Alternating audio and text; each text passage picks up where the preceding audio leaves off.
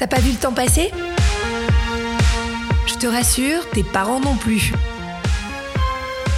Mais voilà, ton corps change à une vitesse grand V. Tes envies, tes pensées, tes désirs aussi. Tu te dis souvent, mais est-ce que c'est normal? Alors je t'explique. Tes parents rêvent de répondre à tes questions, mais ils ont parfois du mal à aller au-delà de leur pudeur. Et surtout, ils ont peur de pas avoir les bons mots. Et puis de toute façon, toi, tu te vois pas leur poser des questions. Et puis t'as pas vraiment envie d'en parler à ton groupe d'amis. Donc tu sais quoi? Tu es au bon endroit. Avec Catherine Solano, médecin et sexologue spécialisée des sujets liés à la puberté, on va essayer de répondre à toutes les questions que tu te poses. Alors, tout de suite, je vais laisser Tom Bourgueil, qui a 14 ans, soumettre la question du jour à Catherine Solano, parce que c'est lui qui est en charge de récupérer les questions posées par les ados. Alors, euh, on a eu un, message d'un garçon qui nous demande si c'est normal que son sperme soit un peu bizarre, et euh, c'est signé euh, Gabriel. Qu'on peut répondre à Gabriel qui se pose des questions Euh, Chère Catherine, dites-nous tout. Alors en fait, on veut lui dire que c'est normal parce que euh, l'aspect du sperme, il varie énormément. Il peut être transparent. Parfois, il est plutôt opaque, un peu blanc, parfois un peu jaune, et parfois, il contient des petits éléments en suspension qu'on voit à l'œil nu ou qu'on voit pas vraiment. Et s'il varie, en fait, c'est parce que le sperme, ça n'est pas un liquide prêt à l'emploi dans le corps. Il n'y a pas du sperme dans le corps d'un homme. Euh, il y a plusieurs liquides euh, qui vont se mélanger. Euh, c'est un peu comme une cuisine juste avant l'éjaculation. Ces liquides, c'est quoi précisément? Alors déjà, il y a le liquide qui vient des testicules, qui contient les spermatozoïdes, évidemment, c'est important.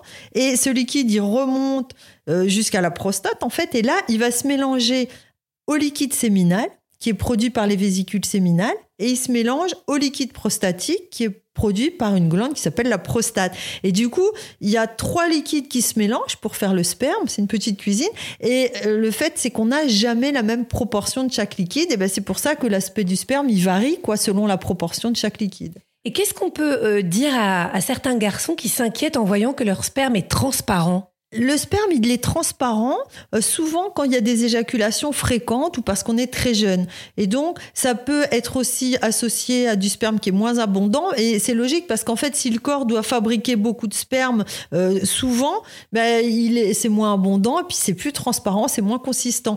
Et donc, c'est important parce que, en fait, euh, quand on fait un spermogramme, quand un homme va dans un laboratoire d'analyse Mhm. pour faire analyser son sperme, on lui demande toujours de d'amener du sperme ou de recueillir du sperme après trois jours au moins euh, sans éjaculation. Pourquoi? Parce que euh, on pourrait pas comparer un sperme euh, d'un homme qui vient d'éjaculer il y a une heure qu'un sperme d'il y a trois jours. Le nombre de spermatozoïdes et la composition sont pas du tout les mêmes. Du coup, on pourrait lui dire qu'il est anormal. Donc c'est vous dire que ça varie beaucoup. Donc c'est très important. Quand il n'y a pas eu d'éjaculation depuis 3 à 6 jours, il devient plus opaque, plus épais, plus abondant. et, et les garçons qui ont peur parce qu'il y a des grumeaux dans le sperme, ça arrive ça aussi? Oui, ça arrive, c'est normal, c'est quelque chose qui arrive. On peut voir des petites particules dans le sperme, mais ce qu'il faut savoir, c'est que si on le laisse reposer euh, 10 à 30 minutes, eh bien, ces particules, elles ont tendance à disparaître parce qu'en fait, le sperme, il est un petit peu, euh, comment dire, euh, il n'est pas très liquide, en fait, au moment de l'éjaculation. Et il devient plus liquide après, c'est pour permettre aux spermatozoïdes de bouger plus facilement et d'aller retrouver l'ovule. Donc il y a, il y a une chimie qui continue une fois que le sperme est sorti du corps. Ah d'accord, bon ça c'est rassurant aussi. En revanche, quand il y a du sang dans le sperme, on s'inquiète là quand même, non? En fait, c'est bizarre, mais c'est pas tellement inquiétant du Ah sang bon? dans le sperme. Alors que le sang dans les urines, Ça dès oui. qu'il y a du sang dans les urines, il faut faire, euh, faut voir un médecin. Par contre, du sang dans le sperme, le plus souvent, c'est bénin. Parce qu'en fait, si vous voulez, les testicules et les, toutes ces glandes travaillent beaucoup. Et de temps en temps, il y a un petit vaisseau qui se déchire et il y a un petit peu de sang qui peut passer. C'est pas très grave, ça cicatrise.